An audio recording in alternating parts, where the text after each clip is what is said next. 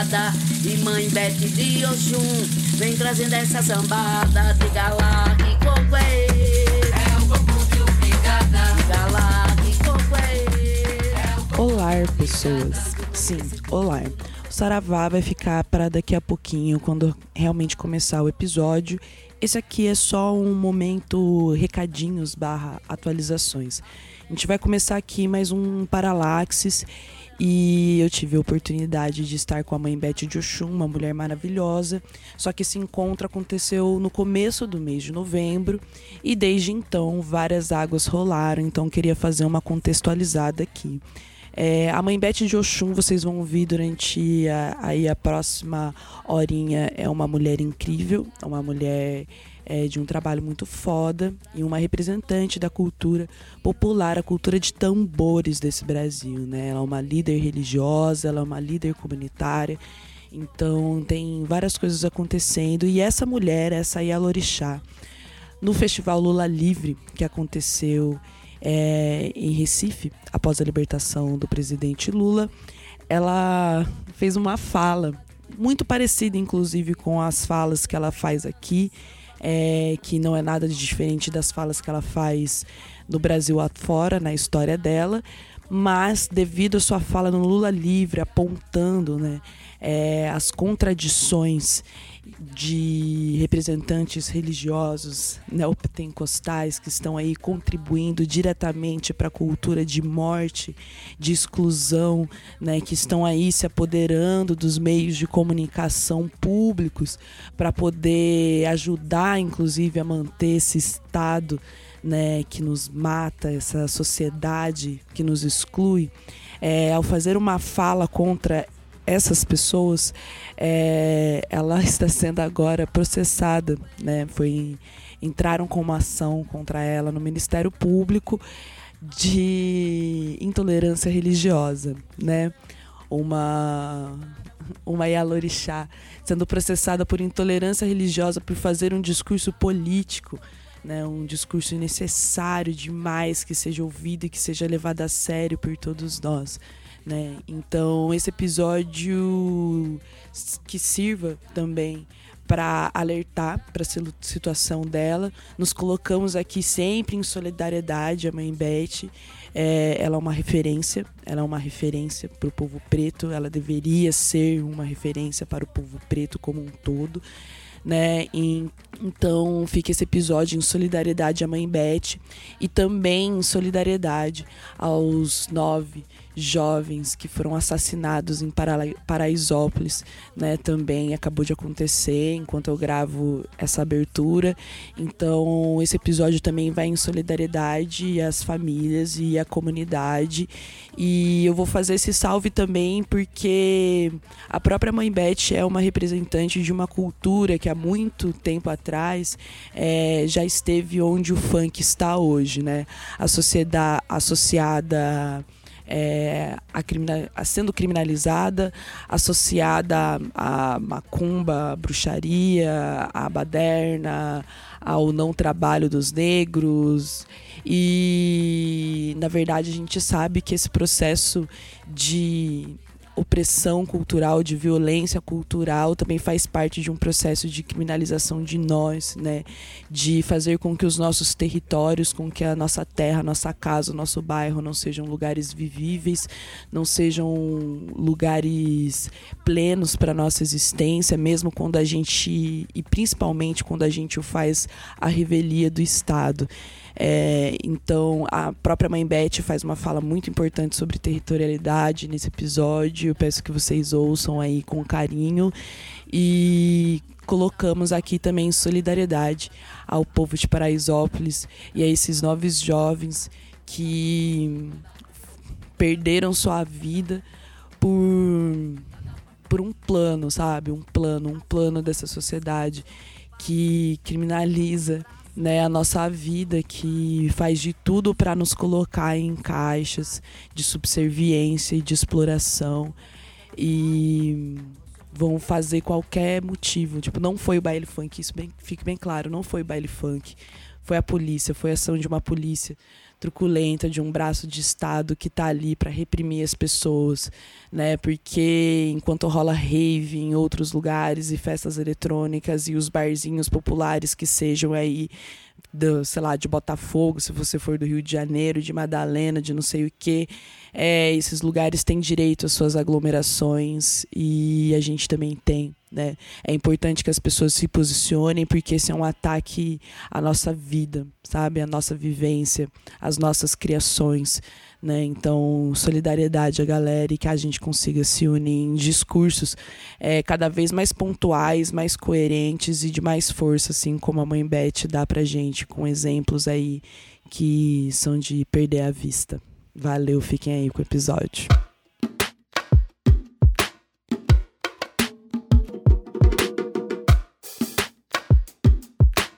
Lado, lado, lado.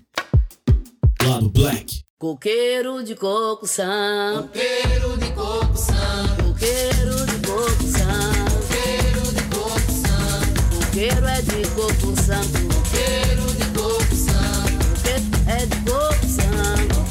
Saravá, galera. Aqui é a Luísa Braga. A gente vai começar mais um lá do Black.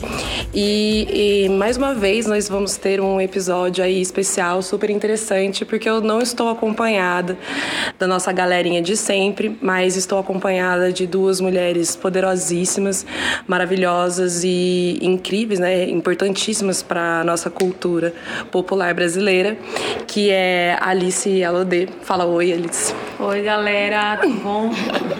E a mãe Beth de Oxum. Olá, prazer estar aqui pra gente trocar umas ideias.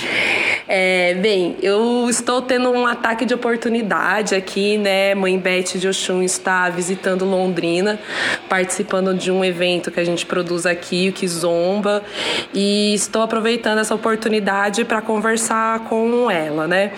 É, antes da gente começar o nosso papinho, queria lembrar todo mundo, né, os nossos recados de sempre, que somos aí um podcast independente na podosfera brasileira, pretinho, então por favor nos apoiem, né? Você pode contribuir aí com o nosso projeto a partir de um real ou um dólar no Padrinho no Patreon. É, nós temos aí a parceria com a Veste Esquerda, 10% de desconto usando o cupom lá do Black para você ter camisetas maravilhosas, politizadas e de esquerda, pra gente esfregar o comunismo na cara da sociedade. É, e também estamos aí, né, na podosfera antifascista, podosfera preta. Siga aí as hashtags, sigam os podcasters, sigam a gente, né, nas redes sociais, se você ainda não segue. E vamos contribuir aí pra gente massificar cada vez mais os nossos podcasters independentes aí, nesse que com certeza é o ano do podcast. Mas vamos começar então, e eu queria que vocês se apresentassem. Pode. Come... Eu queria vou começar com a Yalde. Vou começar com a Yalde. Se apresente, diga quem você é, o trabalho que vocês fazem, e depois a mãe pode se apresentar também. Então, galera, meu nome é Elodê, tenho 21 anos, sou filha da mãe Beth de Oxum, com o mestre Quinho Caetés, é, Beth de Oxum e Quinho Caetés, que continua a tradição do coco de umbigada lá em Olinda, Pernambuco. É, participo do coco de umbigada desde que nasci, praticamente. Comecei com o coco de umbigadinha, que é um grupo formado, era um grupo formado só por crianças, eu, meus irmãos e os, as crianças da comunidade, os vizinhos. É, a gente começou a fazer o coco de migadinha, tocou em vários lugares, participou de alguns festivais por lá em Olinda, Pernambuco, nos arredores. Só que aí as crianças cresceram e o grupo meio que se desfez. Aí eu, as crianças passaram, que agora são adultos, passaram para o Coco de Umbigada. E faço parte do Coco de Umbigada, o grupo formado agora por adultos. Faço o back vocal e participo de outros grupos culturais também, lá em Olinda. Participo do Coco de Mulheres, é um grupo de coco formado só por, por mulheres, da região metropolitana de Recife. E do Afoxé Babaurixá Lafunfum, que é uma afoxé da juventude, do terreiro. É, até então, acho que é isso. E você, mãe, para quem ainda não te conhece? Bom, pra quem não me conhece, eu sou mãe Beth de Oxum, sou Yalorixá do Ilê Axé Carê, terreiro da Umbigada, conhecido como terreiro da Umbigada, que tem um coco de umbigada.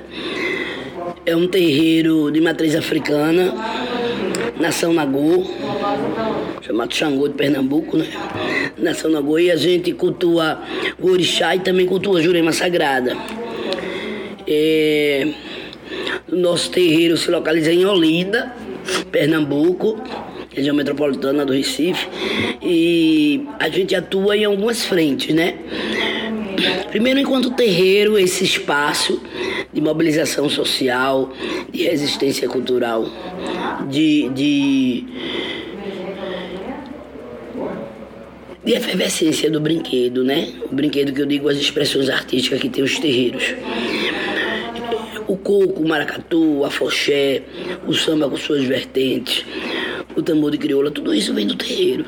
O lugar de, de, de criação, de fomento, de, sabe, de resistência desses brinquedos são os terreiros de matriz africana e afro-indígena.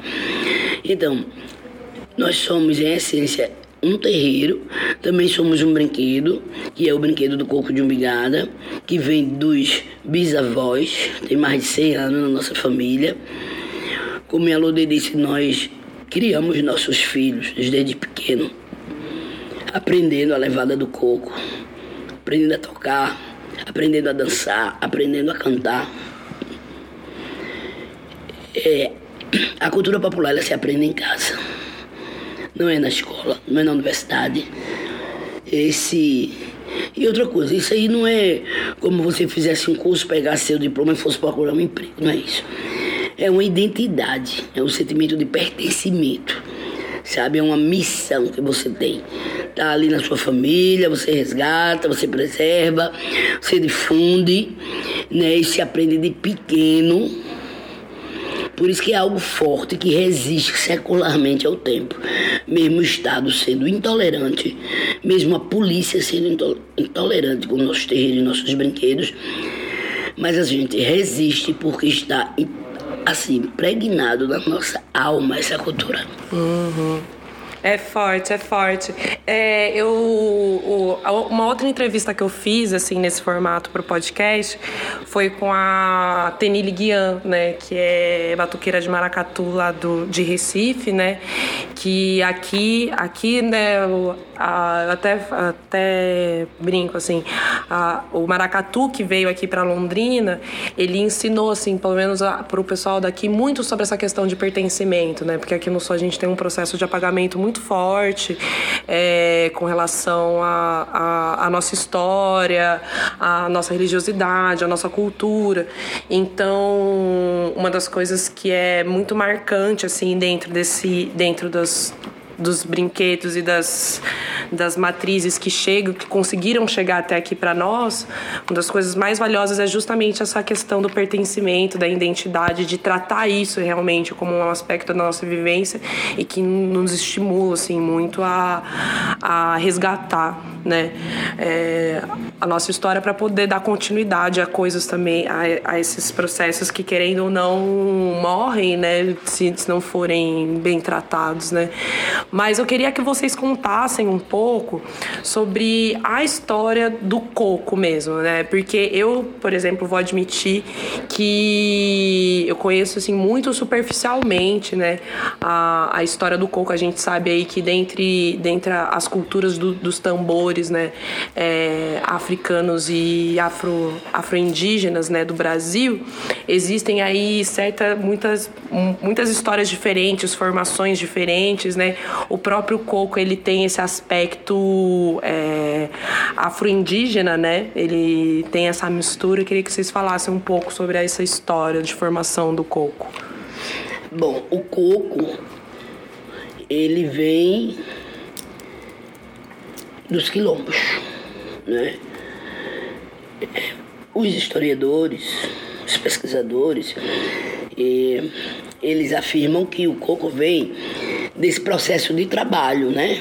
Uma cantiga de trabalho na quebrança dos cocos das palmeiras. Crá, crá, crá, crá, hum. crá. Os quilombos tinham aquelas palmeiras e tal. E aquela quebrança daqueles coquinhos que dava alimentos e que faziam várias coisas. É, veio aí o princípio disso que dá um sincopado. Era, era uma cantiga de trabalho, de colheita dos cocos, de quebrar os cocos. Mas contemporaneamente, os avós, por exemplo, diziam que o coco ele vem do am... de amassar o maçapê para fazer a casa Toda vez que você, a galera ia casar, né? Os noivos, aí chamava todo mundo, porque as casas eram feitas de taipa. Então você tinha que amassar o barro. Aí tinha aquela coisa de amassar, ô pisa, ô pisa, ô pisamos lá. Segura na barra da saia. Aí você amassando o, o barro para poder fazer as casas dos noivos, né? Isso, mas assim, mas é um- uma brincadeira que vem desse lugar, né? Realmente afro-indígena dos quilombos do nosso, do nosso país. Então, é, é um brinquedo que tem essencialmente essa essa vertente afro-indígena. No caso da família da gente, veio com os avós, né? Os avós de Quinho. Então, é a parte mais alta e mais preta, lá de Paratibe, Paulista. Esse coco, ele vem de lá. Então, era uma coisa muito do ciclo junino, São João, São Pedro, Santana.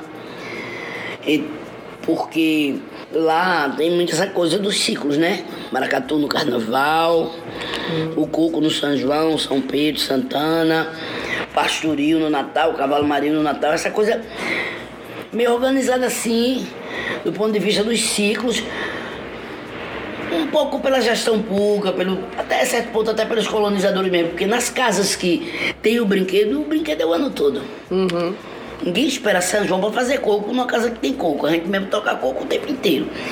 E a gente quebrou um pouco a lógica, né? O paradigma nessa perspectiva de não deixar o coco só no, nos festejos juninos. A gente resolveu instituir o coco todo primeiro sábado de cada mês, fazendo uma sambada lá na nossa casa. Claro que a gente se inspirou em outras sambadas da própria família, né? do próprio avô que fazia, mas no ciclo junino. Dona Selma do Coco foi uma figura que eu tive a oportunidade de tocar muito tempo com ela. Né? Toquei uns sete anos com Dona Selma. E eu era vizinha dela, desde pequena, via Dona Selma fazer. Então também tem uma referência, né? Ela fazia, quando terminava os afoxés, ela era vendedora de tapioca, ficava na praça, ficava no Alto da Sé. E aí quando terminava o afoxé, todo mundo migrava lá para comer as tapioca, fazia um coco. Né? Aquela...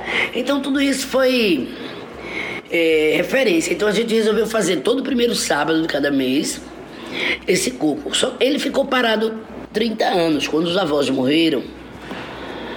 Né, os bisavós de Alodê, o Chaguiane, Naê, Maíra, que são nossos filhos, ficou muito tempo parado, 30 anos parado. Então, no advento da relação minha e de Quinho, gente tendo os nossos filhos, e, e ele queria retomar essa brincadeira.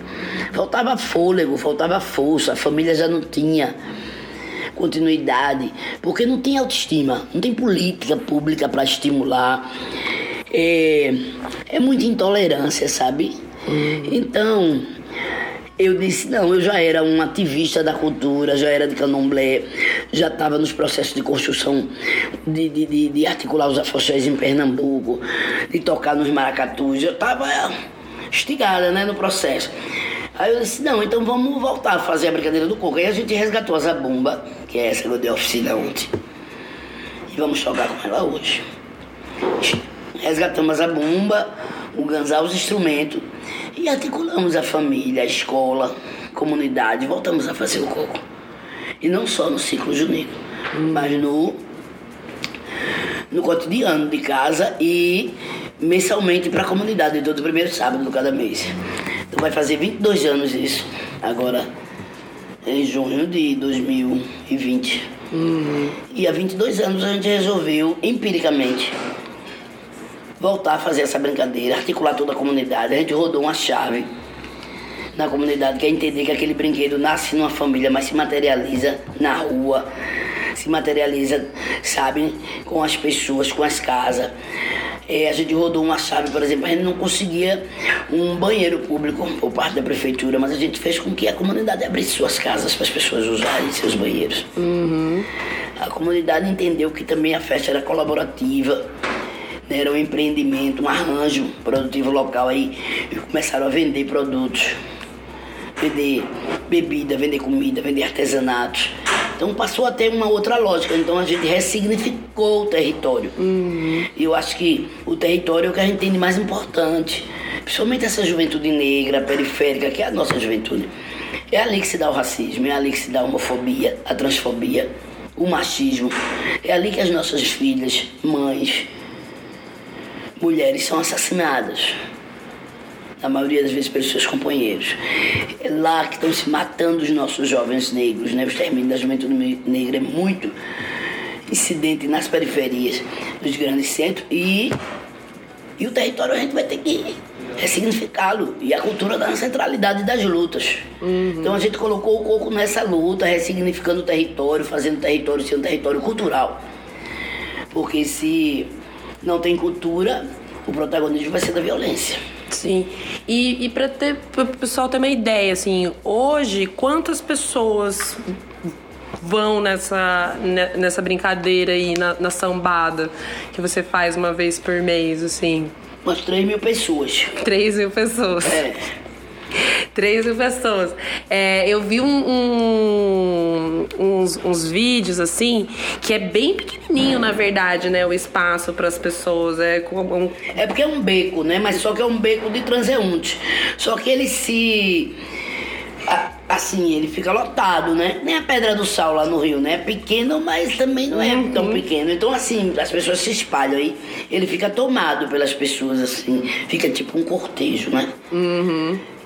E, e é isso, as pessoas vão para dançar o coco, vão para celebrar a brincadeira, vão. Também é um espaço de visibilidade né, de novos mestres, porque a escola é ali. Uhum. E também de afirmação, né? de direito, de políticas. A gente trabalha com a juventude negra, a gente tem dentro do nosso, do nosso terreiro, a gente tem formação, não é? Então a gente tem um laboratório onde a gente desenvolve tecnologia. E a gente está desenvolvendo o Lab Coco, que é um. O Lab Coco é o laboratório do coco. A gente está desenvolvendo contos de Fá, que são eh, games roteirizados com a mitologia brasileira. Hum. A gente está desenvolvendo esse game desde. tem 10 anos já. 2013, 2014, a gente formou 150 jovens à luz de web design, programação e game, porque agora, agora não tem mais volta, tá aqui, ó. Tá na mão de todo mundo essa tela. Antes, em 2004, quando a gente recebeu o primeiro computador, a gente oportunizou logo a comunidade, a gente fez logo um telecentro Logo depois a gente conseguiu as máquinas com o Serpro. E a gente instituiu o telecentro. Porque a comunidade não tinha acesso à tecnologia, não tinha acesso às máquinas. Logo depois as máquinas ficaram obsoletas. E a gente teve que trocar as máquinas, aí já veio uns tablets e tal. E a máquina passou a fazer parte do cotidiano das pessoas. Quer dizer, o problema não era mais o acesso, era o conteúdo. Uhum. Que conteúdo vai ser esse que vai ser produzido? Que esse é o desafio agora. Que conteúdo a juventude está produzindo? A juventude negra. Uhum. As startups da gente que tem a ver com a nossa história.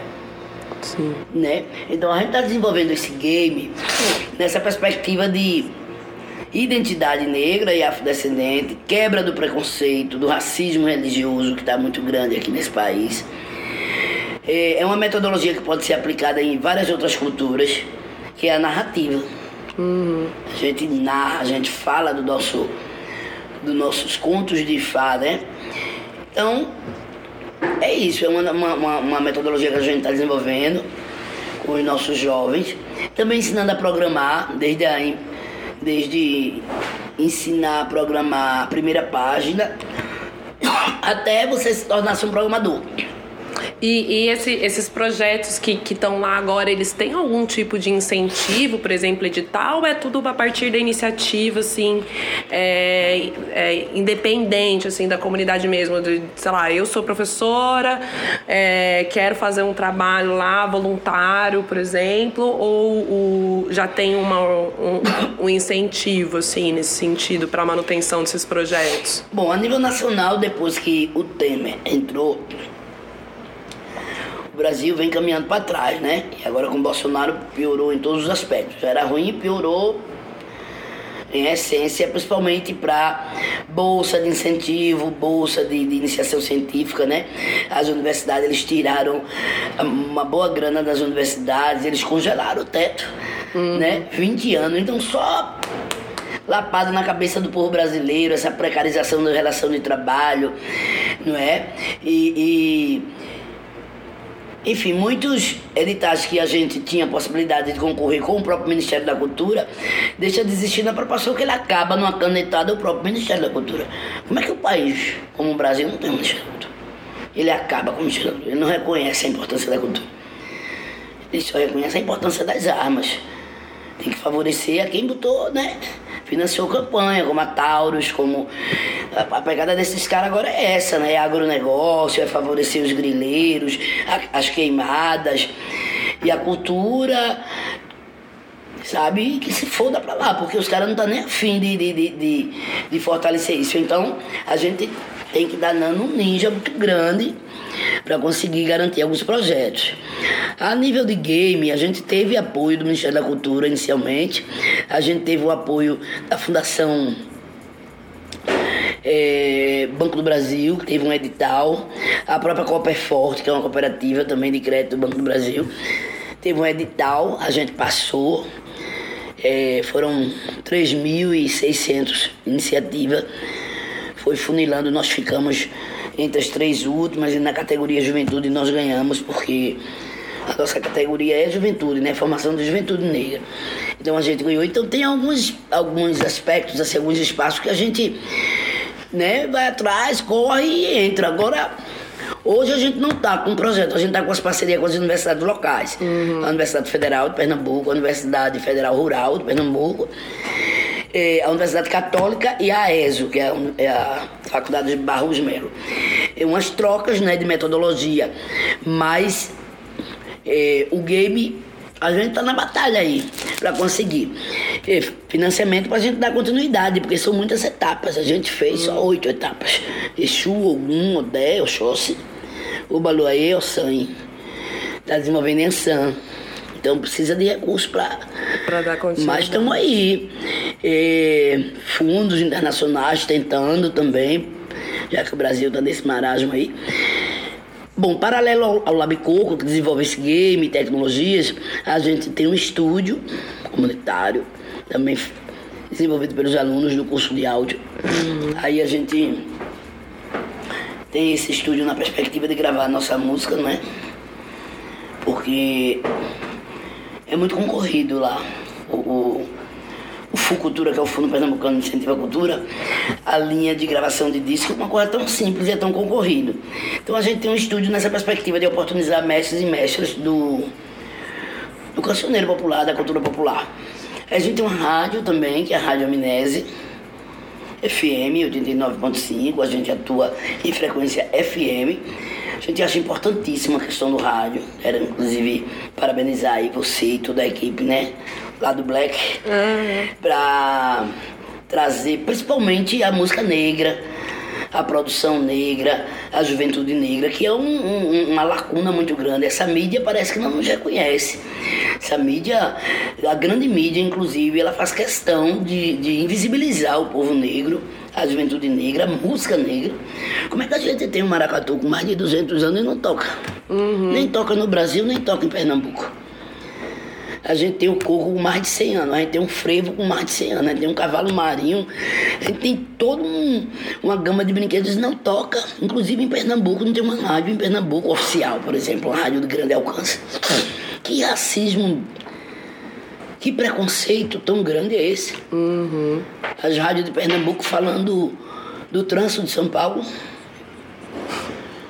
Mas é, é um. É, um... É o retrato, né?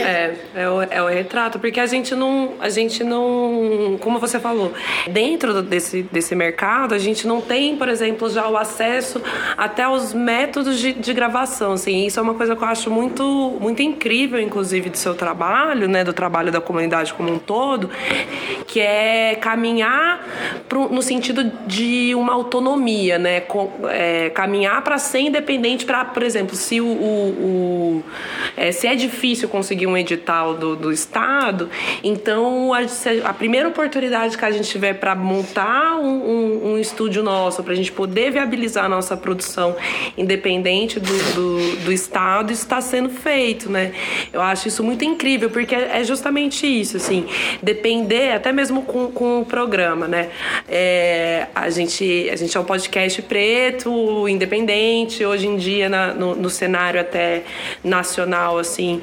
Você tem muitas produtoras já que já estão organizadas, que poderiam estar, tá, por exemplo, né, auxiliando nesse sentido, fazendo parcerias e, e abrindo espaço, né, para conteúdos mais diversos. E a galera não abre, sabe? Não abre. Então não tem como ficar muito esperando. Toda a oportunidade que a gente tem de acessar o espaço, de adquirir a nossa autonomia para fazer, a gente tem agora, feito. Agora, esse, essa rádio, Amnésia, ela veio com um coletivo coletivo de jornalistas, mídia livristas, de jovens, é, que chama Nordeste Livre. Uhum. Esse coletivo Nordeste Livre é um coletivo de mídia livrista mesmo, de, de militantes né, da democratização da comunicação. Aí são vários deles ali, da Bahia, é, é, João Pessoa, é, aí tem Sérgio, aí tem Balbino, aí tem Ronaldo, aí tem Ruiz aí tem brasileiro, aí tem uma, uma, uma galera, né? E essa rádio também tem nas aldeias indígenas da Bahia, a Rádio Amnésia. Hum. Ela não é uma rádio de Olinda, ela é a rádio do movimento. A Rádio Amnésia ela é itinerante. Ela é, uma, ela é uma rádio do movimento de, de rádio livre, que funciona ministrando oficinas em vários lugares do Brasil. Os caras chegam e atuam com as oficinas. A gente não tinha conhecimento de rádio o rádio era aquele objeto que tocava uma música, dava notícia.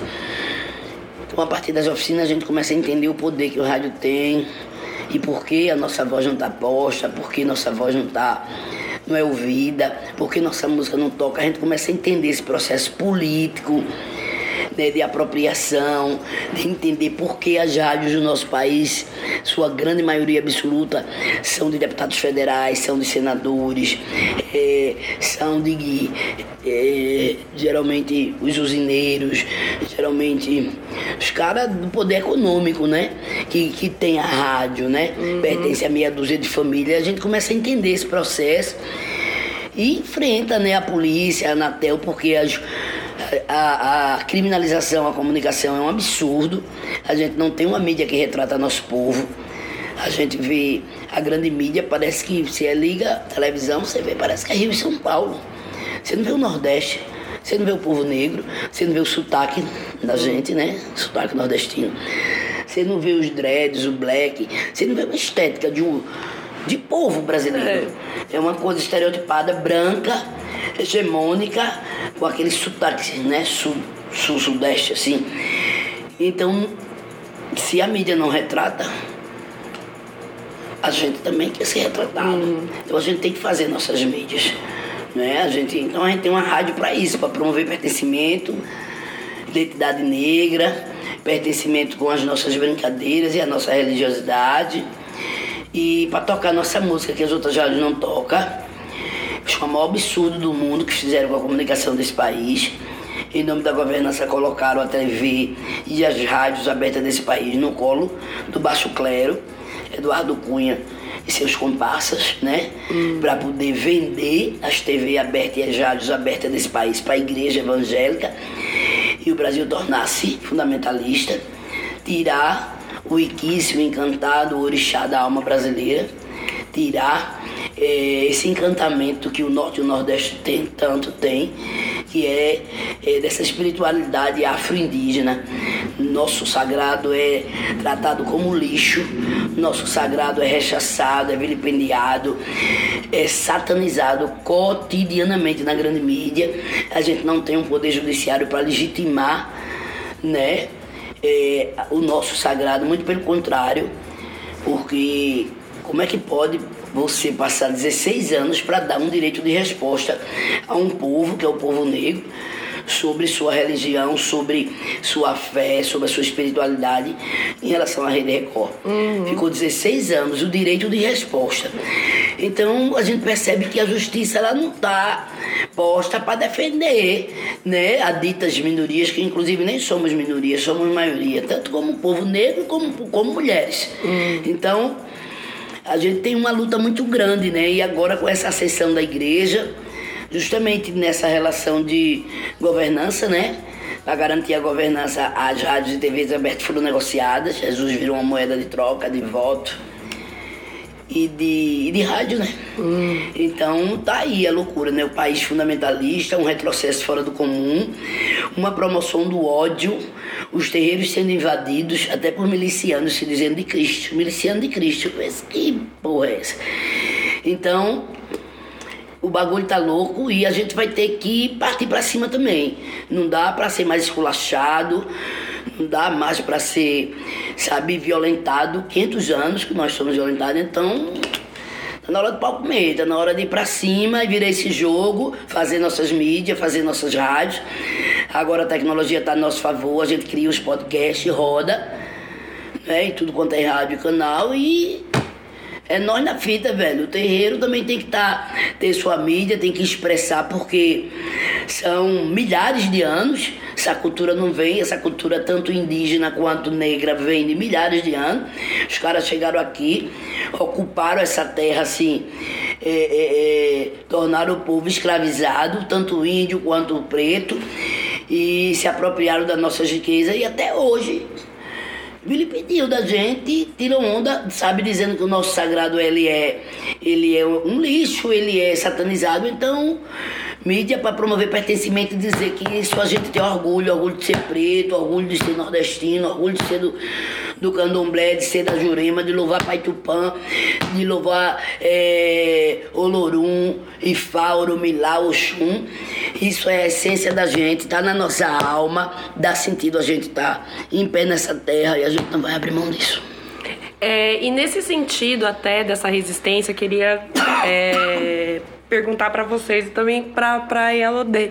É, como, como que é justamente esse processo de dar continuidade a esse trabalho, né? É, de gerar, de gerar as, nova, as novas, as novos, os, novos, os novos agentes, né?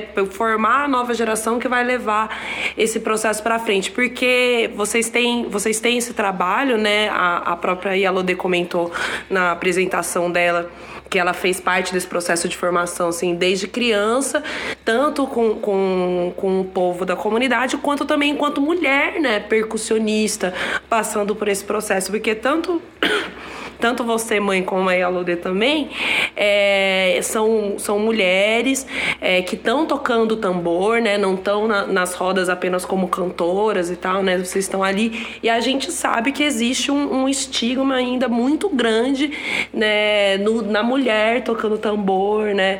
É, então a, a gente está vendo essa, essa juventude é, através do trabalho de mais velhas também se renovando e, e não sei, pensando aí nessa essa responsabilidade também de não parar na gente, né? De, de conseguir fazer com que o processo continue em próximas gerações, assim.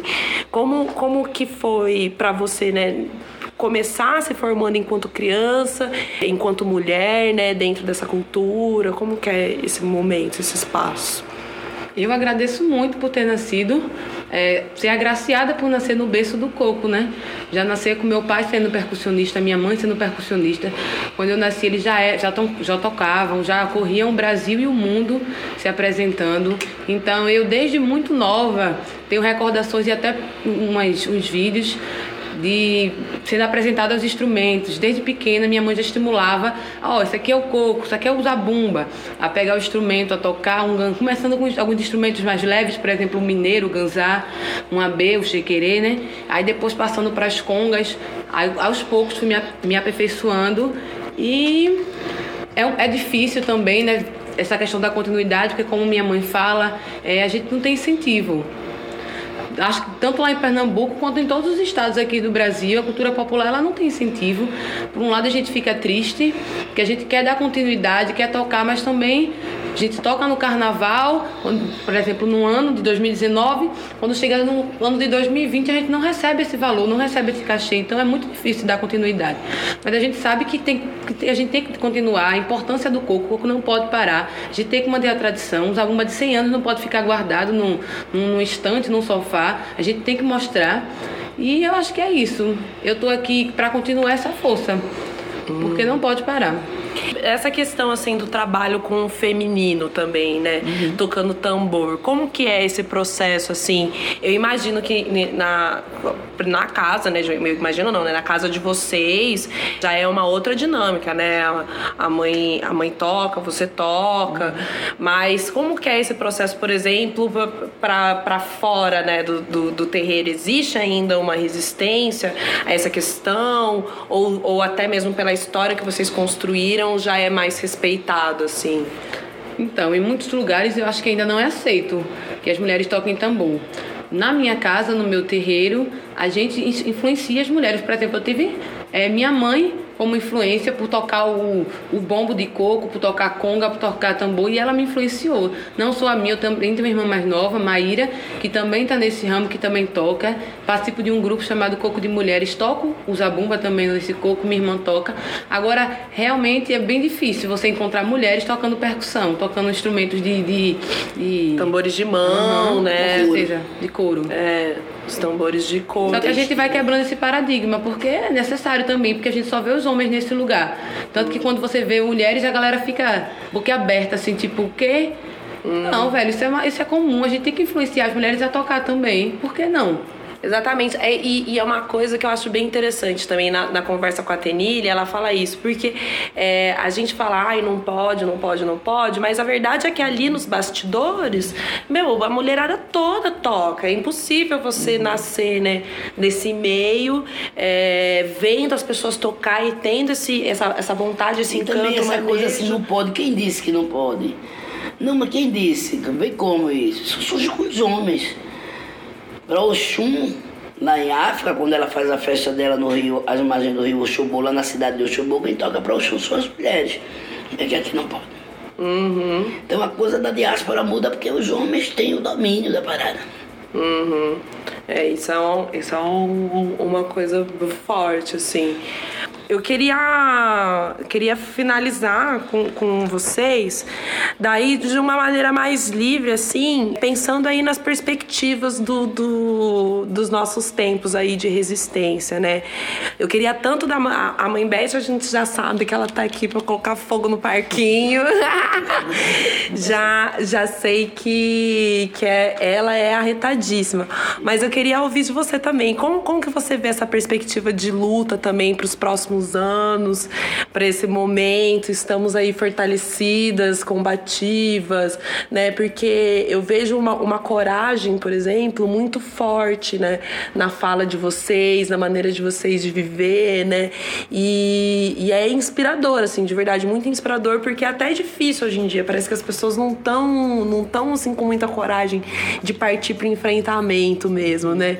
É, e, e como que, que tá a cabeça de vocês, o pensamento de vocês para esses próximos tempos aí, bolsonarísticos, de muita resistência cultural, né? Nesse sentido, inclusive, é, contra a opressão, é, pensando aí na violência policial que, que pode vir a aumentar também, né? Como que tá a, a, a força, assim, e esse aspecto de resistência com vocês? Eu acho que a gente tem que se unir. É, se unir o povo preto, o povo indígena, as mulheres, as mulheres periféricas, elas- a gente precisa se unir porque a gente só vai conseguir enfrentar essa galera que está aí no poder se unindo. Como a gente faz lá na sambada de coco, que a gente acolhe todo mundo e a gente faz uma corrente de força, velho. Porque a gente só vai conseguir enfrentar essa galera se a gente se unir. Entendeu? É, e, e uma coisa que, que eu achei engraçado, que daí você pode comentar. É, engraçado não, né? Que eu fiquei curiosa, na verdade, pra, pra ver como é que funciona. Tipo, a gente tem uma sambada aí com 3 mil pessoas e a polícia ainda baixa pra. Mas, mas, assim, e como, como que é esse, esse momento? Porque eu não consigo, assim, eu não consigo nem. Se eu fosse policial, como é que eu vou entrar no meio de 3 mil pessoas pra parar qualquer coisa? Assim, como que é esse processo? Acho que até para as pessoas terem uma noção de como, de como acontece a realidade dessas Agora, situações. agora menos. Antes acontecia com mais frequência, mas como Manhã fala, como ela sempre enfrentou, ela nunca teve, tem medo, mas nunca, ah, vou me acuar. Ela sempre foi para cima, enfrentou. Aí agora, agora vem menos. Mas quando eles chegam, eles chegam autoritários.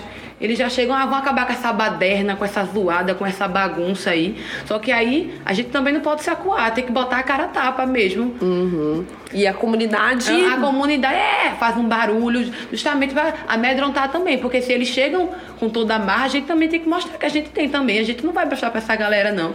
Porque eles olham a gente pensam que a gente, que a gente é menor. Uhum. A, gente, a gente tem que, tem que se impor também. Aí minha mãe chega lá, a comunidade chega junto, vai uma galera. Hum. Das lembranças que eu tenho quando a polícia chegava lá na sambada, e é como minha mãe fala nas oficinas, eu vou repetir aqui. Eles chegam, tentam acabar, mas eles não vão acabar, porque quando eles dobram a esquina, a gente faz de novo. A gente começa de novo. E se eles voltarem, a gente para rola aquela discussão, quando eles vão embora, a gente começa de novo. Hum. Porque a, a, a, sambada, a tradição, o coco não pode parar. Uhum. Saca? E não vai, não vai De mesmo. e não vai mesmo.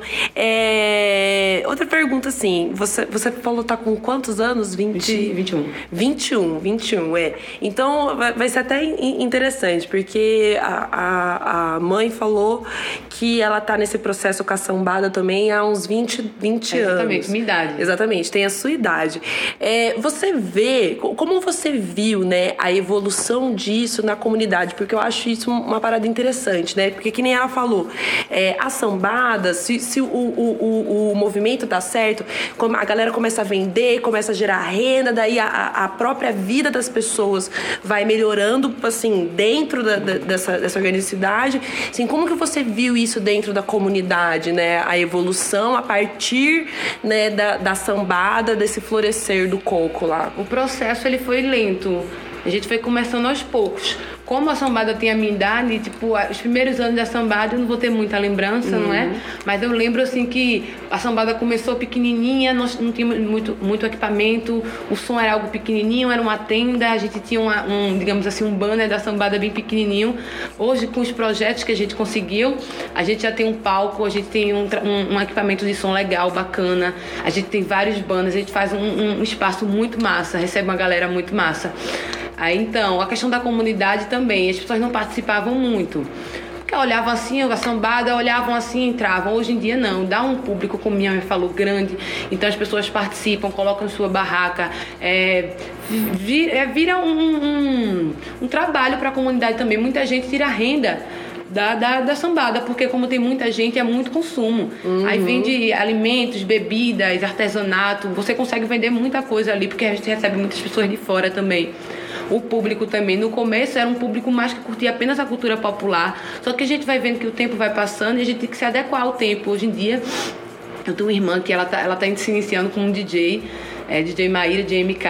A gente coloca músicas atuais, dançantes, assim, aí chama um público jovem muito grande. Porque antes era mais é, os, os, antigos, os velhos dançando assim, a, a sambada de coco, que hoje dá uma juventude gigantesca, no, porque a galera gosta de dançar, de quebrar. Hum. A gente bota um som bem dançante, música negra no começo e depois o coco panca. Né? Uhum. Nossa, e, e, meu, e é, é, que assim, não sei, o, o, os ouvintes que não, nunca viram coco tem que ver, porque. É, sentir inclu... a força, né? Nossa, pra sentir a força. Eu, enquanto jovem, por exemplo, eu, enquanto jovem, é, uma, uma, acho que um, um a, o rolê, assim, que eu mais gosto de dar, inclusive, meu, pra, pra, pra azarar mesmo, pra sair, ver gente, dançar com os outros. É coco, e essa lá, em Recife gera muito as sambadas de coco, porque tem várias agora. Ainda bem, né? Cresceu esse movimento da sambada de coco. A gente agradece por um lado, porque tá perpetuando a cultura do coco e muito jovem curte, velho. E é um momento pra tudo, pra tomar uma, pra dançar, pra curtir, pra bailar, pra paquerar. Exatamente, nossa, paqueradinha. Pra participar para tocar. Muitos grupos de coco formados para os jovens estão chegando agora. Uhum. Aí chegam, pedem a mãe Bete de Oxum para na sambada poder demonstrar um pouquinho, fazer uma palhinha, para poder crescer o grupo e a gente sempre abre espaço para essa galera. Aí rola de tudo. É o famoso gera. a gente chama em Recife de gera. Gera, fica gerando sambada. Ah, Ai, maravilhoso. É, a mãe tá caminhando aqui de voltinha e, e daí eu, eu vou pedir pra ela fazer um- uma parte final aí é, com uma palavra aí, mais uma palavra de esperança pro povo preto brasileiro, porque assim, até, até pra, pra contextualizar, assim, muito, os nossos ouvintes, eles são muito jovens, né, muito jovem adultos aí, entre os seus 18, 30 e poucos anos, é, e muitas vezes é um pessoal, assim, sim, ainda de, do, do Rio, São Paulo, a gente tem alguns, a gente tem alguns ouvintes, assim, e mais espalhados pelo Brasil, mas a- é, muita gente, assim, tá entendendo a sua, a sua negritude, o seu papel no mundo, é, como atravessar, né, esse momento, como se fortalecer nesse momento difícil que a gente está passando, inclusive politicamente, né? Daí eu queria encerrar com, com a senhora mandando esse recadinho aí pra galera, pras nossas manas, pros nossos manos, nossos irmãos que estão aí na luta pra não só sobreviver, mas prosperar, né, nesse mundão doido. É, eu acho que. Primeiro, não tem uma receita. Não tem uma receita pronta, é assim.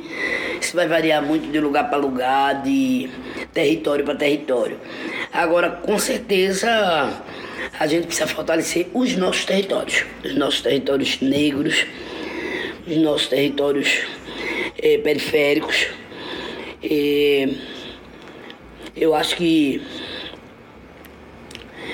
conquista, eu tenho quatro filhos carnais, né? Todos muito jovens, 12, 17, 21 e 23. Fora o, o do acolhimento, do santo, são muito jovens. Meu terreiro, a maioria são muito jovens. Sim, entre 12, sei lá, 27 anos. E tem pessoas mais velhas também, claro, mas essencialmente jovens, que também porque, como é um ponto cultura e a gente trabalha sempre muito formação, né? A gente já está quase 20 anos trabalhando formação, os meninos tá sempre lá. E, e é isso que e também essa coisa do brinquedo junta muito jovem. Hoje as sambadas ressignificam Recife, ressignificam Olinda, a região metropolitana.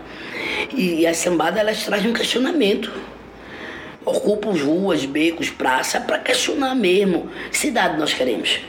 Para prédio, para estacionamento, ou cidade para o povo caminhar, viver, conviver, não é?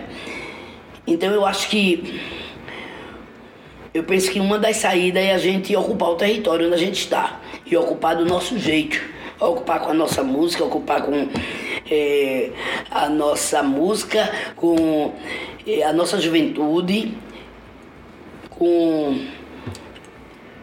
as nossas mídias. Eh, a gente está com o celular na mão, tá aqui, ó. Vamos formar, vamos comunicar, vamos. A gente, por exemplo, está desenvolvendo uma história lá interessante. Foram umas lixeiras, a gente sabe que o lixo é um problema seríssimo. Lixeiras sensitivas com, com, com arduinos. E desenvolvendo, discutindo que a gente pode se comunicar através da limpeza do nosso ambiente, porque os caras não estão nem aí pro meio ambiente, a gente é que vai cuidar. A gente é que tem que se apropriar das nossas cidades para poder melhorá-la, porque o Estado não está nem aí. Então, eu acho que tá na hora do pau comer mesmo, tá na hora de ir pro, sabe, tocar fogo na Babilônia. No parque não é na Babilônia mesmo, botar pra fuder, cara. Ir pra rua, ocupar a escola, ocupar as fábricas, ocupar os lugares, sabe? E dizer pra que veio, a gente não aguenta mais ser tratado desse jeito. E esse sistema que tá aí, governo popular, ele não se sustenta. O Nordeste não deu aval pra esses caras que estão aí, não. Só desgraça, só genocídio. O cara já entrou dizendo que ia exterminar os índios, que não ia demarcar as terras indígenas. Há 500 anos que nossas lideranças estão sendo assassinadas. Uhum. Inclusive ontem foi assassinado mais um, né? Mais um. Guajajara, é, da, da, mesma, da mesma comunidade, né? Do, do mesmo povo da Sônia, da que, Sônia, que foi, candidata da vice. Então, todos os dias eles assassinam lideranças indígenas. Estava discutindo agora ontem na oficina pesqueira, né, que, que é lá em Pernambuco, 500 anos. E os nossos irmãos estão sendo assassinados. Assassinaram o Chicão, mais de 20 anos e até agora.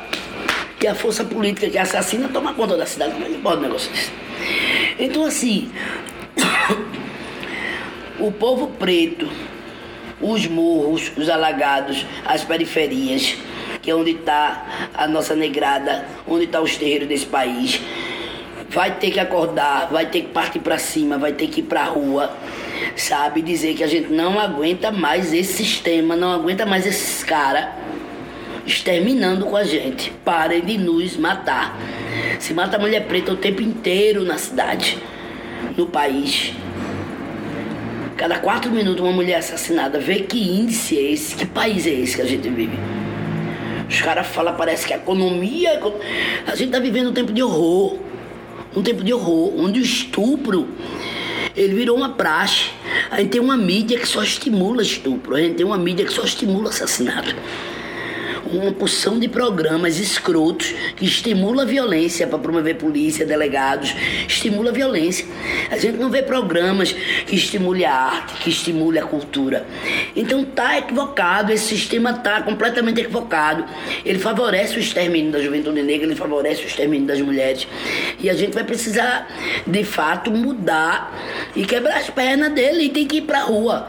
É aquela aquele contexto, né? Tá na hora do pau comer, tá na hora de virar esse jogo, de ser protagonista, tá na hora da gente ter nossas mídias, tá na hora da gente começar a se organizar nos nossos territórios, porque antes de ser um país, a gente é um território, e a gente organizado lá, ninguém vai torar nossas pernas lá não.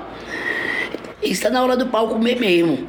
Está na hora da gente poder entender esse processo. Eu estou viajando muito nas universidades, de várias universidades do país e fora dele Estive agora no Salão de Belas Artes de Viena, em Cuba, Santiago de Cuba, é, em Paris, é, em Berna, na Suíça, em vários outros estados, com a juventude em, em, em encontros como é, Feira Literária, agora FLUP do Rio de Janeiro, como essa aqui em Londrina. É, é, esse evento que a gente veio participar, o Kizomba, e tantos outros eventos né, do movimento né, cultural e do movimento negro, nessa perspectiva de articular né, os terreiros, articular a negrada, nessa perspectiva de ó, a, a cultura e a arte veio para questionar esses dogmas, veio para a gente sair da caixa e veio para dar uma mobilizada no nosso povo. Veio para tirar desse lugar de, de, de inércia e pff, projetar para frente né? É na hora do pau comer. Tá na hora do pau comer, povo preto ser respeitado.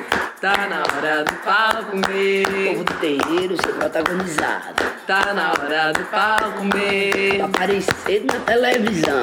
Tá na hora do pau comer, pra derrubar as concessões da Record. Tá na hora do pau comer, chegou os pontos de cultura. Tá na hora do pau comer.